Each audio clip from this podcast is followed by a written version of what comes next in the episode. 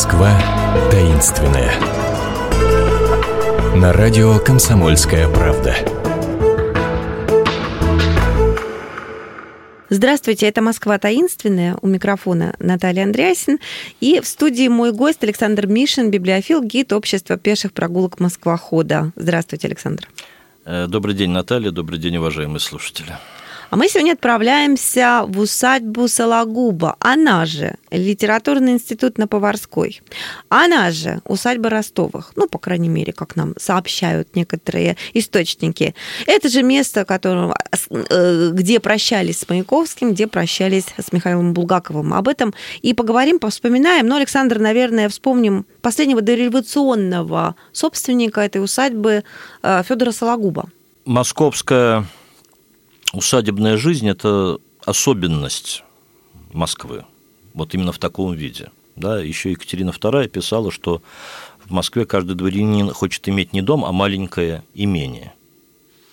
И я думаю, что а, это место, которое у многих моих коллег зовется дом Ростовых, и эта характеристика усадьбы присутствует в литературе, да, она справедлива, собственно, вот только по этой причине, что мы заходим на территорию усадьбы, посередине парадного двора сейчас сидит Лев Николаевич Толстой, как нам сообщает надпись за его спиной ниже кресла подарок писателей Украины к 300-летию воссоединения Украины с Россией 1954 года. Памятник поставили в 1956 году. По старым фотографиям на этом месте ничего никогда особенно не было у последних хозяев. Там даже фонтана не было или клумба как-то, видимо. Вообще абсолютно сельская. Вот Москва начала 20 века возвышалась доходными домами, а там жизнь как будто остановилась на после наполеоновской эпохе.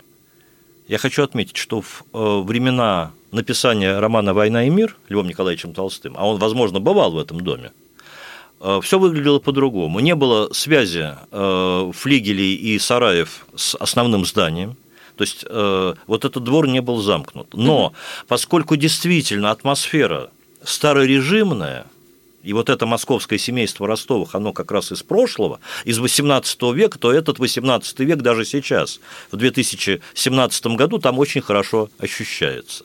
Как у многих богатых, у э, последних владельцев была своя домовая церковь. Если вы заходите во двор... Давайте только два слова скажем про последних владельцев. Все-таки Федор Сологуб, да, это художник. племянник э, известного Э, писателя-драматурга, его прославила повесть «Коляска». И сам по себе художник. И сам по себе художник, э, может быть, не, ну, художник такого камерного таланта для, ну, для театре, родных да. и близких, угу. работал в театре, но э, с большим количеством художественных ценностей в доме. Древние иконы, картина XVIII века, шпалеры французские. И вот домовая церковь, вы говорите. И домовая церковь, э, да, с правой стороны она была от входа, был куполок, сейчас это все снесено. Э, кстати, не надо забывать, что э, своим фасадом это здание выходит на соседнюю Большую Никитскую, но главный фасад парадный именно со двора. Угу. Хотя с Никитской здание вот оно, так сказать, на расстоянии Рядышком, про- да. протянутой да, да, да, да, да. руки. И э, когда свершился Октябрьский переворот, столетие которого мы в этом году будем отмечать или проклинать, то очень быстро э, различные писательские ассоциации э, заселили этот дом. В нем работала некоторое время, служила, об этом целое есть рассказы у Марины Цветаевой про ее службу – Почему ты называлась служила? Слу... Она Служит там... в театре, а вот... Слу... Моя служба, ну, служба. Тоже она служба. по-старому, да, Хорошо. говорит. Хорошо. Жила она неподалеку, в Борисоглебском переулке, поэтому Марине Ивановне было очень э, удобно по-своему ходить э, в течение некоторого времени, несколько месяцев, в это э, заведение, где она не очень понимала, что от нее хотят, но, так сказать, разбирала газеты иностранные, как Э, родные, как мы знаем, она знала немецкий, французский языки, вот э, для не очень знающей языки советской власти она была ценным кадром. Цен, ценным кадром, да. Свой институт завел Брюсов, генерал Здесь литературы, же, да? да, в этих стенах, в этих стенах. да, ага. он был человек самолюбивый, и я думаю, что его вступление в ВКПБ, партию большевиков, было связано с тем, чтобы утвердиться, то есть никто не отменял и до сегодняшнего времени писательские самолюбие. Вот, э, опять-таки, Цветаева, читайте о Брюсове, наверное, лучшее, что о нем написано, «Герой труда», ее очерк. Угу. С уважением, но он был не ее герой, он был героем труда. Э, в общем-то, очень одинокий человек.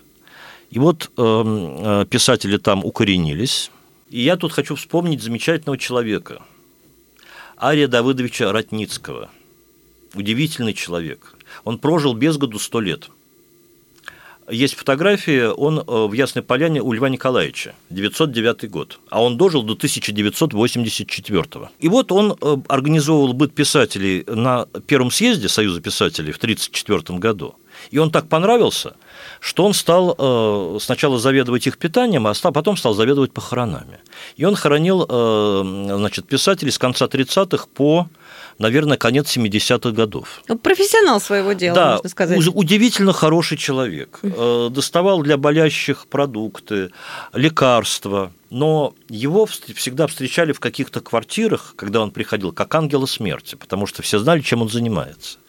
У Ария Давыдовича был не глаз, глаз алмаз. Вот он на тебя посмотрит так от э, штиблет твоих до макушки.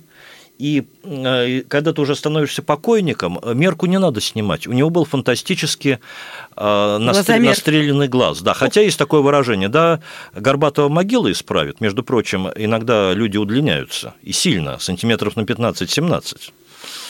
А, вот. Э, ну вот у Ария Давыдовича, видимо, таких случаев не было, поэтому ему доверяли, и он снимал, это же надо понять, вот этот ужас организации похорон, все происходило э, по четырем разрядам. То есть наверху решали, в какой степени достоин похорон и как мощно этот писатель, а Арий Давыдович великолепно исполнял. Не хотел уходить, ему говорили, ну как же мы без вас? Когда ему уже было сильно за 80, он э, значит, предъявил э, заместителя молодого 50-летнего. Э, вот. Молодого 50-летнего. Да, ну вот, да, человека, который хоронил Для такой должности, да. Да, вот. Ну и вот он прожил такую жизнь почти 100 лет. По какому разряду хоронили Булгакова? Я думаю, что не по первому, но и не по последнему. По второму, наверное. С машиной, венками, речами, как будто бы мы не в советской власти э, находимся, да, в какие-то китайские церемонии. Вот какие-то маленькие детальки. А, значит, ему столько-то венков. Столько-то венков, а этому столько-то Конечно, венков. да? да. То есть угу. это вот э, все. Из всё... такого-то сукна пошить. Э, Потому что в зависимости, в зависимости от того, как человека хоронили, могла состояться его посмертная издательская судьба, потому что потом Даже так? возникала комиссия по наследию и, значит, либо собрание его сочинений, какие-то вещи быстро публиковались, либо это работало в какой-то долгий ящик, комиссия, да. Например, э, э, одно из первых изданий Булгакова, по-моему, это была «Драматургия» э, или «Жизнь господина де Мольера» в 62 год, после длительного перерыва, да, и вот это была первая ласточка, и пошло-поехало. Ну да, учитывая, что он умер в 40-м, конечно, да, да, да. 22 есть, года да, проходит. практически никаких изданий, и более того, упоминаний не было. Его не, и не ругали посмертно, как любила советская, но его и не хвалили. Вот его как будто не было. Вот хотела еще спросить, возвращаясь к усадьбе, э, которую мы с вами изучали, где Элит-институт был а, основан, ну, вообще такая писательская организация. Э, там какое-то время жил Луначарский с семьей. А, это была такая тоже привилегия из серии «По какому разряду тебя похоронить?» Или просто потому, что расселяла советская власть своих людей где могла только? Когда первое советское правительство переехало в Москву, а мы в следующем году отмечаем столетие, как Москва стала опять столицей, важная дата, 11 марта 2018 года. Там была у Луначарского квартира, недолгая. Его главная квартира э, в Денежном переулке, там, где музей в непонятном режиме сейчас действующий, а там он жил полтора-два года. Вот в самой усадьбе он жил да. полтора-два года, да. А, когда мы заходим и смотрим на фасад э, главного дома с шестиколонным портиком, э, наверху во фронтоне герб Бадека Лучевых с первых хозяев, э, написанным их девизом гербовым.